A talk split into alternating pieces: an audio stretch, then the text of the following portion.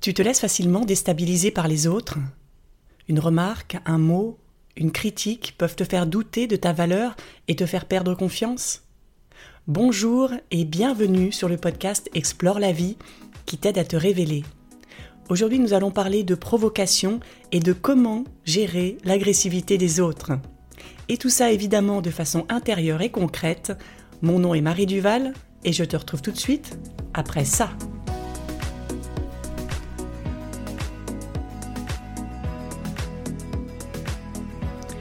Avant de commencer, j'ai une question pour toi. Est-ce que tu apprécies ce podcast? Est-ce que tu trouves qu'il t'apporte de la valeur? Si c'est le cas, apporte-lui, à lui aussi, de la valeur en le notant de 5 étoiles sur Apple Podcast ou Spotify, en mettant un pouce sous la vidéo YouTube ou en la commentant, en partageant l'épisode sur les réseaux sociaux et en en parlant le plus possible autour de toi pour que ce podcast puisse se faire connaître. Merci pour lui. Et c'est parti pour l'exploration.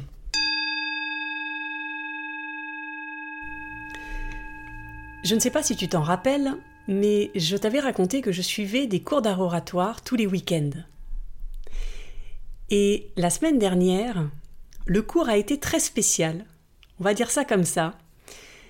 On nous avait annoncé qu'un formateur en Krav Maga allait nous faire le cours.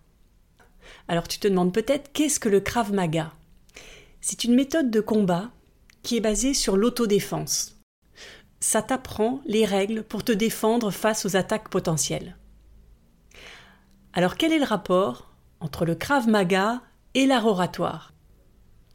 Le rapport, c'est que quand tu prends la parole devant un public, il y a parfois des personnes dans le public qui sont malveillantes et qui n'ont que pour unique objectif de te déstabiliser. Et c'est là où le Krav Maga est intéressant parce qu'il te permet d'avoir des techniques que tu peux appliquer dans ces situations pour ne pas te laisser déborder.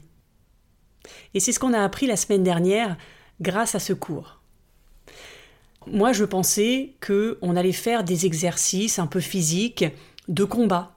On nous avait demandé de nous mettre en tenue souple, donc logiquement, je suis arrivée un peu confiante en me disant que j'allais faire un peu d'exercice. Eh bien, ça ne s'est pas du tout passé comme ça. Comme tu peux l'imaginer, le prof, dès le début, nous a mis dans l'ambiance.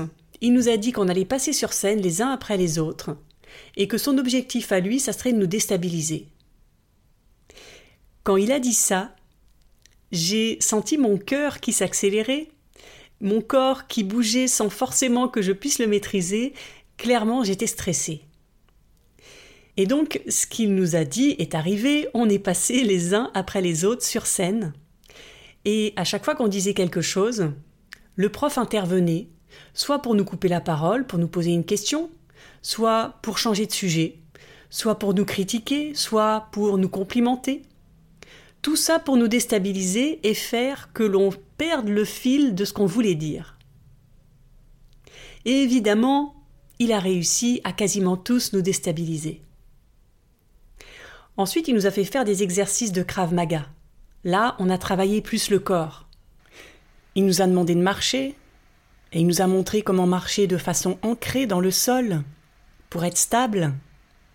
Il nous a également montré comment faire respecter autour de nous une zone de sécurité, la zone dans laquelle on se sent bien et dans laquelle l'autre ne peut pas pénétrer, sauf si on le lui permet.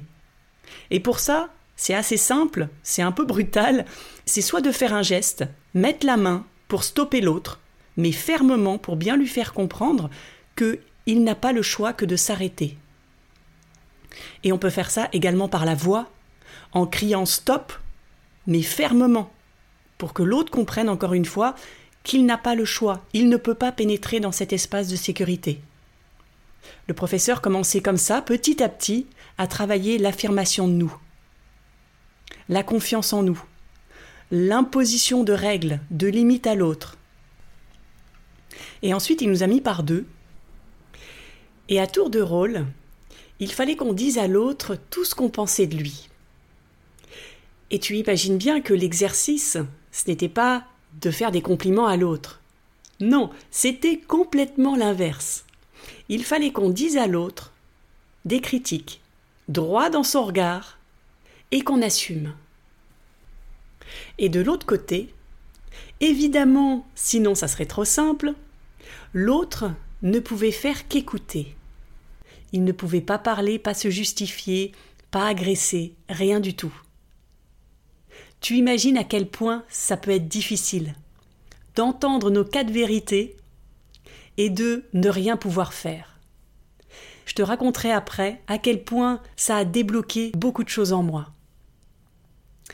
Une fois qu'on avait fait tous ces exercices, le formateur nous a demandé de repasser sur scène, de reparler, et il a rajouté une contrainte en plus, qui était que lui continuait évidemment à faire la même chose, à nous critiquer, à nous interrompre, mais les autres élèves, qui constituaient le public, pouvaient également faire la même chose. Et donc, je vais sur scène, et j'ai à peine ouvert la bouche je ne m'entends même plus.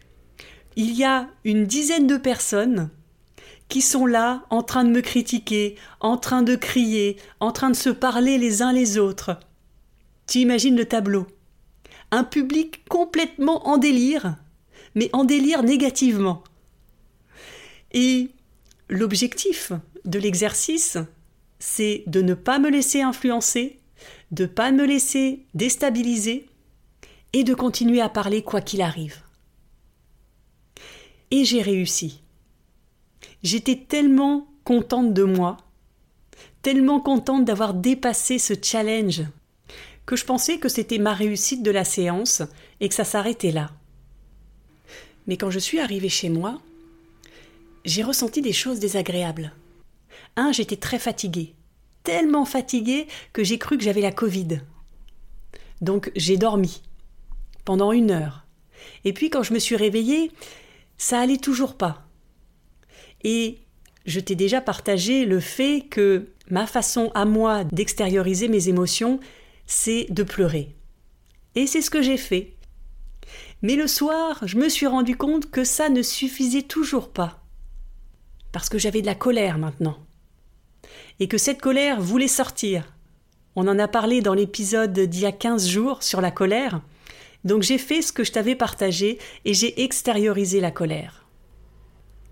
Une fois que j'ai fait tout ça, j'ai pu déjà dormir une bonne nuit et le lendemain matin, j'ai pu me poser pour réfléchir à tout ce qui s'était passé. Parce que ces signaux émotionnels me montraient qu'il s'était passé des choses essentielles pour moi durant cette formation et qu'il y avait eu et qu'il y avait toujours en cours un gros nettoyage. Et donc c'était le moment de comprendre pourquoi ces trois heures de Krav Maga m'avaient autant impacté.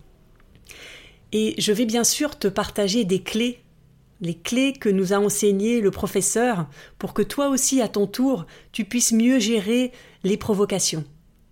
Mais avant ça, je voudrais t'expliquer comment j'ai vécu cette séance, en profondeur, à l'intérieur de moi. Parce que ça va te permettre de faire des ponts avec ce que tu vis, de trouver des points de ressemblance avec certaines de tes expériences.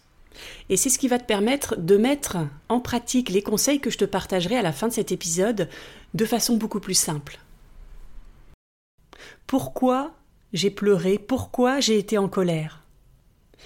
La principale raison qui m'est venue à l'esprit, c'est parce que j'ai été confrontée à tout ce que je veux éviter, à tout ce que je déteste à tout ce que toi, tu dois certainement détester aussi, la majeure partie des gens également, c'est la violence verbale, c'est la violence physique, c'est la non-écoute, c'est le non-respect, c'est la critique. Tout ça, ça me demande beaucoup d'énergie pour les tenir à l'écart de moi, parce que je ne veux pas que ces énergies négatives puissent être associées à moi. Et c'est pour ça qu'une de mes valeurs les plus fortes, c'est la communication bienveillante. C'est la communication non violente. C'est l'écoute, le respect, la gentillesse, la bienveillance. Parce que je rejette tout ce qui n'est pas valorisant. Mais durant cette formation, j'ai vraiment compris à quel point c'est handicapant de ne pas accepter ce côté sombre. Parce que moi qui veux des relations saines, si je refuse le conflit, si je refuse la critique, comment je peux arriver à créer des relations authentiques où chacun s'exprime comme il peut, comme il veut? Ce n'est pas possible. Si je n'arrive pas à accepter la critique, si je n'arrive pas à accepter le non-respect, la non-écoute, je ne peux pas créer l'équilibre dans mes relations. Je ne peux pas donner à l'autre l'occasion de me dire ce qu'il pense vraiment. Et toi, qu'est-ce que tu en penses? Est-ce que tu es d'accord avec ça? Avec le fait que, pour proposer des relations saines, il faut accepter le côté lumineux et le côté sombre. Dis-moi en commentaire ce que tu en penses. Donc, ma difficulté, comme tu l'auras compris, c'est d'accepter l'inconfort, d'accepter le conflit, d'accepter la critique. Et lorsqu'on était en tête à tête et que l'autre personne qui était en face de moi m'a dit mes quatre vérités, je crois que c'était la première fois de ma vie où on me disait des choses négatives en face de moi. Alors ça peut te surprendre, mais je fais tout pour éviter ça. C'est la prise de conscience que j'ai eue pendant cette formation, une des prises de conscience, c'est que oui, je suis gentille. C'est bien, c'est génial. Mais je ne suis pas gentille pour les bonnes raisons. Je suis gentille pour qu'on évite de me critiquer. Alors je ne me dis pas de l'être forcément pour éviter la critique. Mais si je suis honnête avec moi, si je creuse profondément, bien sûr que je le fais pour ça. Parce que j'ai peur, j'ai tellement peur d'être critiqué que j'essaie d'être dix fois plus gentil, que j'essaie d'être dix fois plus agréable pour éviter ça. Comme si le fait d'être gentil allait influencer l'autre en disant Me critique pas, tu peux pas me critiquer. Je suis gentille. Et tout ça, ça m'est arrivé en pleine face durant la formation. Ce qui est génial, c'est que d'avoir été confronté à la critique, c'est comme si j'en étais vacciné maintenant. En fait, j'avais peur de la critique parce que je ne l'avais jamais expérimentée. Donc je m'imaginais des choses la concernant. Alors ok, ce n'était qu'un exercice. Ok, la personne qui était en face ne pensait pas forcément tout ce qu'elle m'a dit. Mais rien que le fait de l'avoir expérimenté, ça m'a fait prendre conscience de plein de choses. Il y avait des critiques qui n'étaient pas fondées, et donc qui ne m'ont pas touché. Mais il y en avait qui m'ont un peu piqué, parce que je sentais qu'il y avait un fond de vrai. Et ma première réaction, ça a été de me dire Ah, là ça fait mal, là elle met le doigt là où ça fait mal. Et puis en réfléchissant, je me suis dit Bah oui, elle a raison, je suis comme ça. Oui, je suis rigide. Mais je peux être aussi ouverte, drôle, oui, je suis, euh, mettons, radine, mais je peux être aussi généreuse, la plupart du temps. Oui, je suis timide, mais je peux aussi aller engager la conversation, et je peux avoir des conversations très profondes avec les autres. Ça dépend juste du moment. Donc finalement, je suis tout ça en même temps.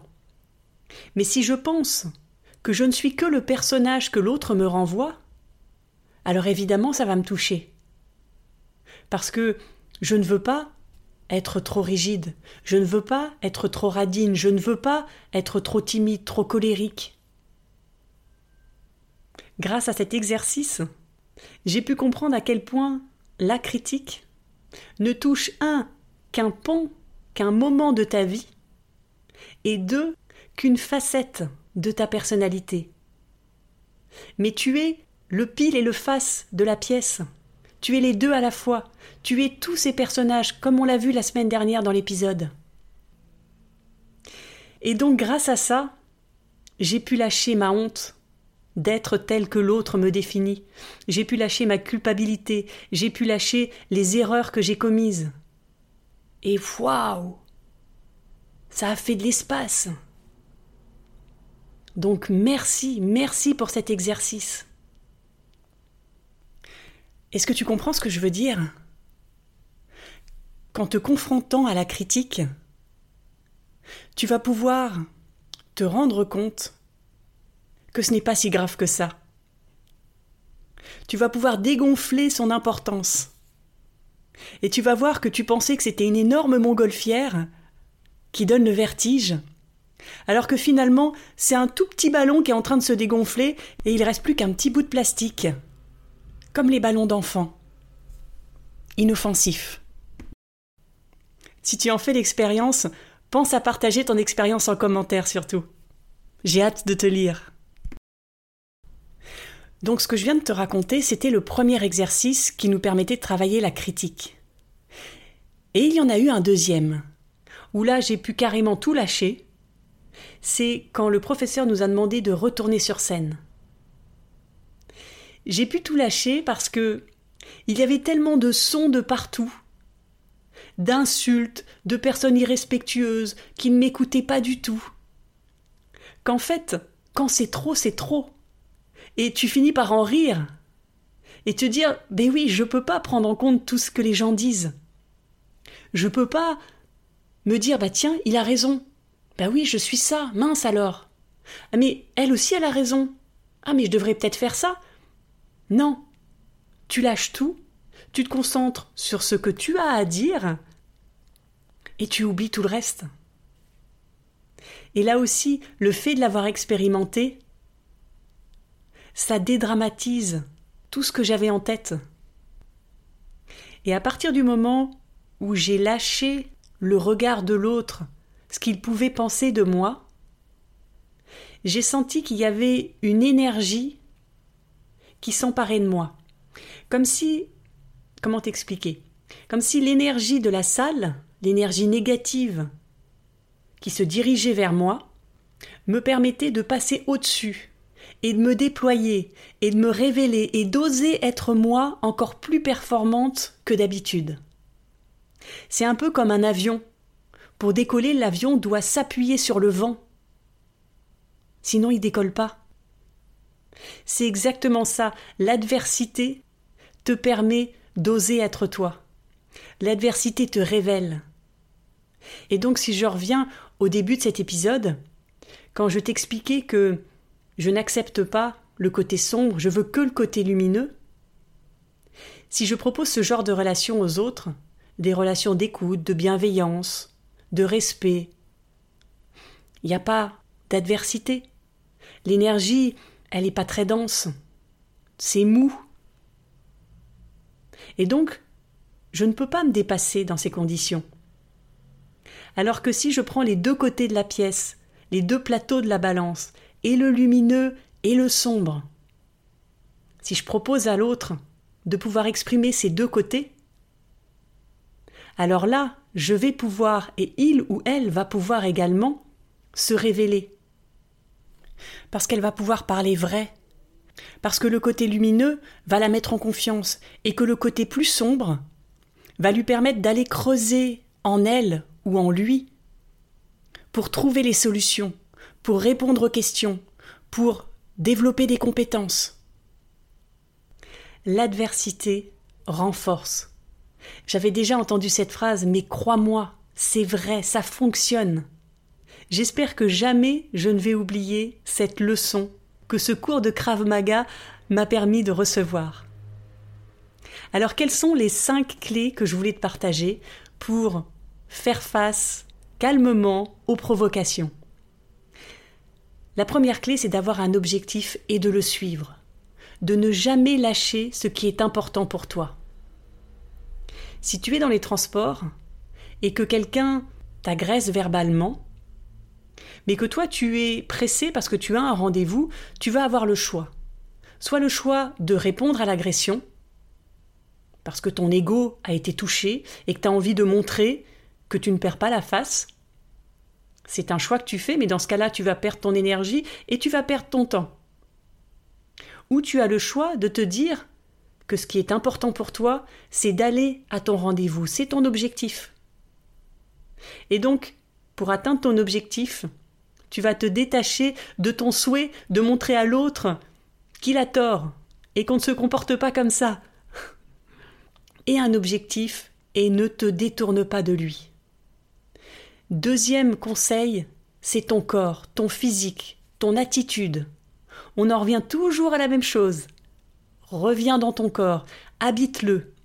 Si tu es dans une position recroquevillée de soumission, tu vas absorber, te soumettre, te protéger, ou peut-être attaquer parce que tu vas avoir peur. Alors que si tu es ancré dans le sol, le dos droit, les épaules ouvertes, tu vas pouvoir résister au choc.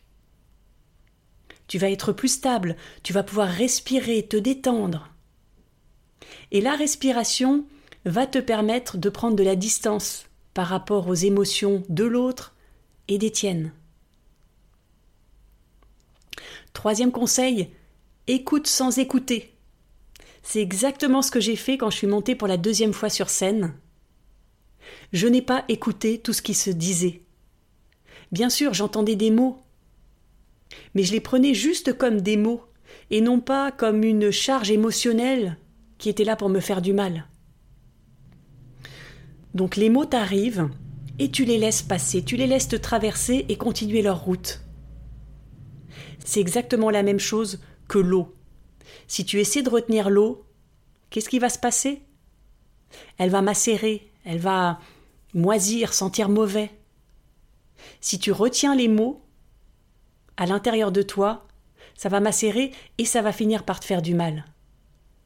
Alors que si tu laisses couler l'eau, si tu laisses couler les mots, tu vas te libérer. Quatrième conseil, prends conscience que ce n'est pas les mots de l'autre qui te font du mal, c'est ton critique intérieur.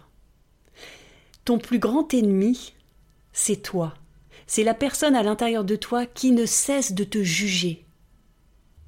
Les autres sont des amateurs comparés à ton critique intérieur. Et c'est ce critique intérieur qui récupère le mot de l'autre et qui va dire Mais oui, bien sûr, il a raison, mais j'arrête pas de te le dire. Mais bien sûr que tu es radine, mais bien sûr que tu es timide, mais bien sûr que tu es rigide. Détends-toi. Et c'est parti pour le discours habituel que tu connais certainement. Donc fais la paix avec ce critique intérieur, parle-lui, pardonne-toi. De tout ce que tu fais pas bien, tu fais de ton mieux et c'est tout ce qui compte. À partir du moment où tu vas faire la paix à l'intérieur de toi, les mots des autres n'auront plus autant d'impact, crois-moi. Et puis, le dernier conseil, souris. Souris non pas pour montrer à l'autre que tu te moques de lui, mais souris parce que, quoi que l'autre dise, c'est toi qui es maître de ton bien-être à l'intérieur. Ton sourire est comme la protection de cet espace d'amour qu'il y a à l'intérieur de toi, l'amour que tu as pour toi.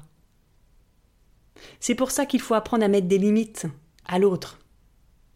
Et ton sourire peut être une limite également. Arrêtons d'être trop sérieux, arrêtons de prendre tout au mot. Et tu peux même aller plus loin en faisant de l'humour. Si tu maîtrises bien les mots, si tu as le sens de la répartie, tu peux transformer une situation, tu peux détourner la conversation en faisant un petit trait d'humour. Et si c'est bien fait, l'autre ne va pas essayer de surenchérir. T'auras marqué un coup et il passera à autre chose. Voilà ce que je voulais te partager. J'espère que ma séance de Krav Maga t'a inspiré, t'a intéressé et t'a donné des clés pour pouvoir mieux gérer ces provocations, ces situations conflictuelles où l'autre ne veut qu'une chose, c'est de te déstabiliser.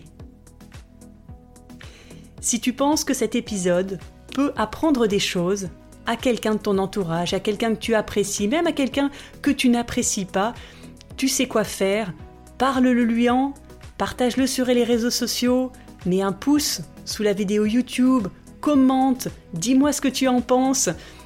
Tout est bon pour faire connaître cet épisode, alors merci pour lui. On explore ensemble. Je te donne rendez-vous lundi pour un prochain épisode et en attendant, je te souhaite une merveilleuse semaine de gestion des provocations. À lundi!